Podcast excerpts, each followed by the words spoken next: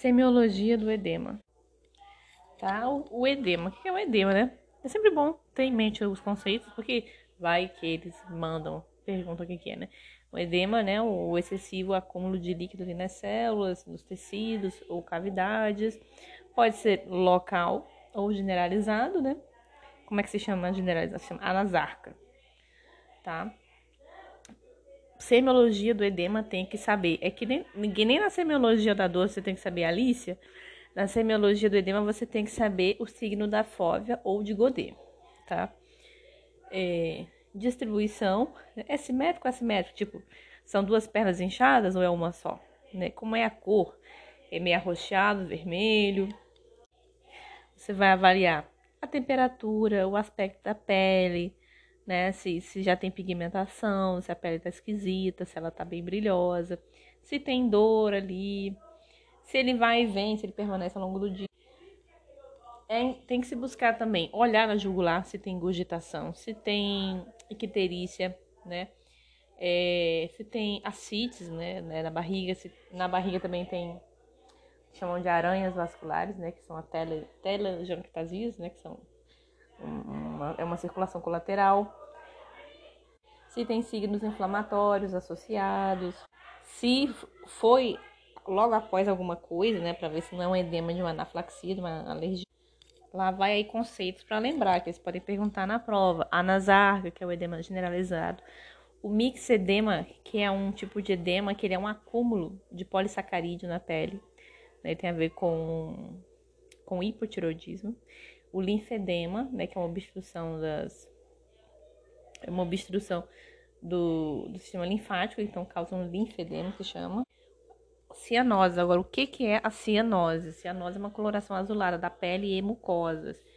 Isso tem a ver com qualquer transtorno que cause aí um déficit na oxigenação do tecido. E quais os lugares mais fáceis de você verificar? Né?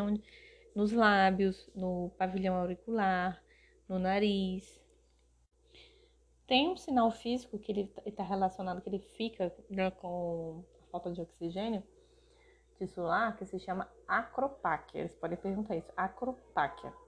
Que são os dedos que parece palito de tambor. Tem assim a ponta mais arredondada, se chama acropáquia, acropaquia. A cianose, ela pode ser central, periférica ou mista. Isso eles podem perguntar, né? Como é que é uma cianose central? Ela afeta a pele, mucosas, geralmente tem uma causa cardíaca ou respiratória, né? Já a periférica a gente vê nos membros, tipo nos dedos, e a gente não vê nas mucosas, só, é, só ali na pele dos membros.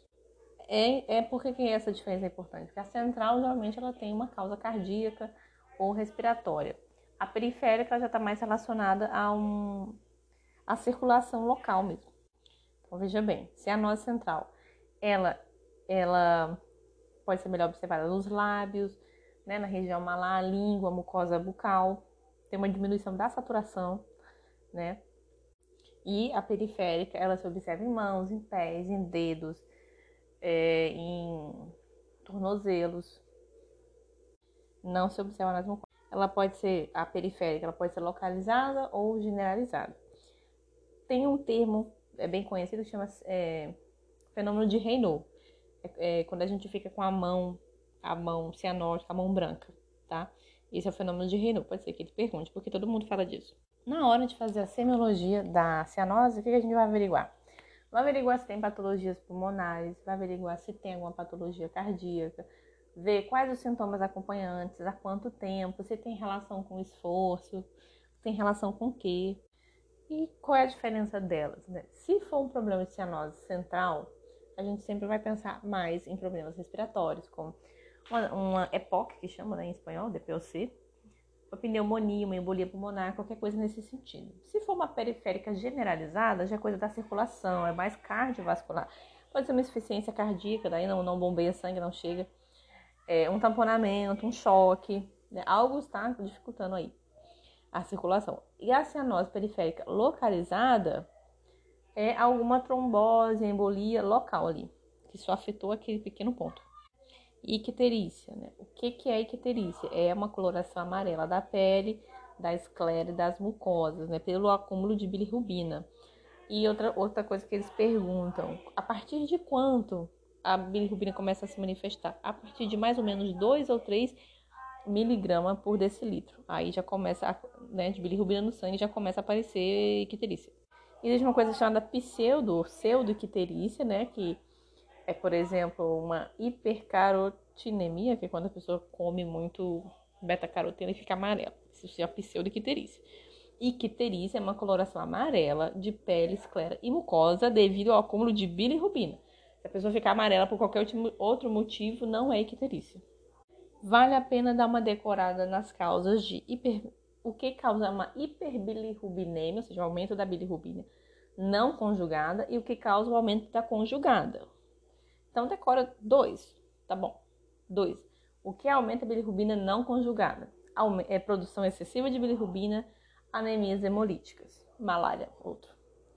E o que aumenta a conjugada? Deficiência de transportadores é, e deterioro do fluxo biliar. O que é a bilirrubina indireta ou não conjugada? É a chamada bilirrubina pré-hepática. Ela é lipossolúvel, ela tem que ser transportada pela albumina. Né? Por isso que chama de indireta. Ela precisa ser indiretamente transportada por outra até ela chegar no fígado. Quando ela chega no fígado, aí ela é metabolizada e ela se torna em bilirrubina direta ou conjugada. Daí ela se torna ela se torna solúvel e ela pode ser eliminada. Então tem problemas que vão atrapalhar, né? Vão aumentar essa bilirrubina indireta, ou seja, que ainda não foi processada, digamos assim, e tem outros que vão aumentar a bilirrubina direta. Na anamnese, tem muitas coisas que a gente pode pensar.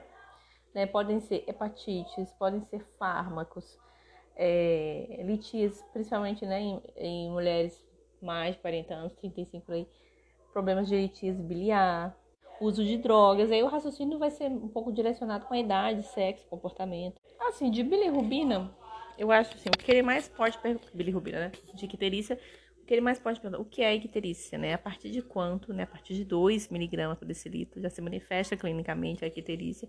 O que que é icterícia, tá? Diferenciar que existe uma pseudo-icterícia.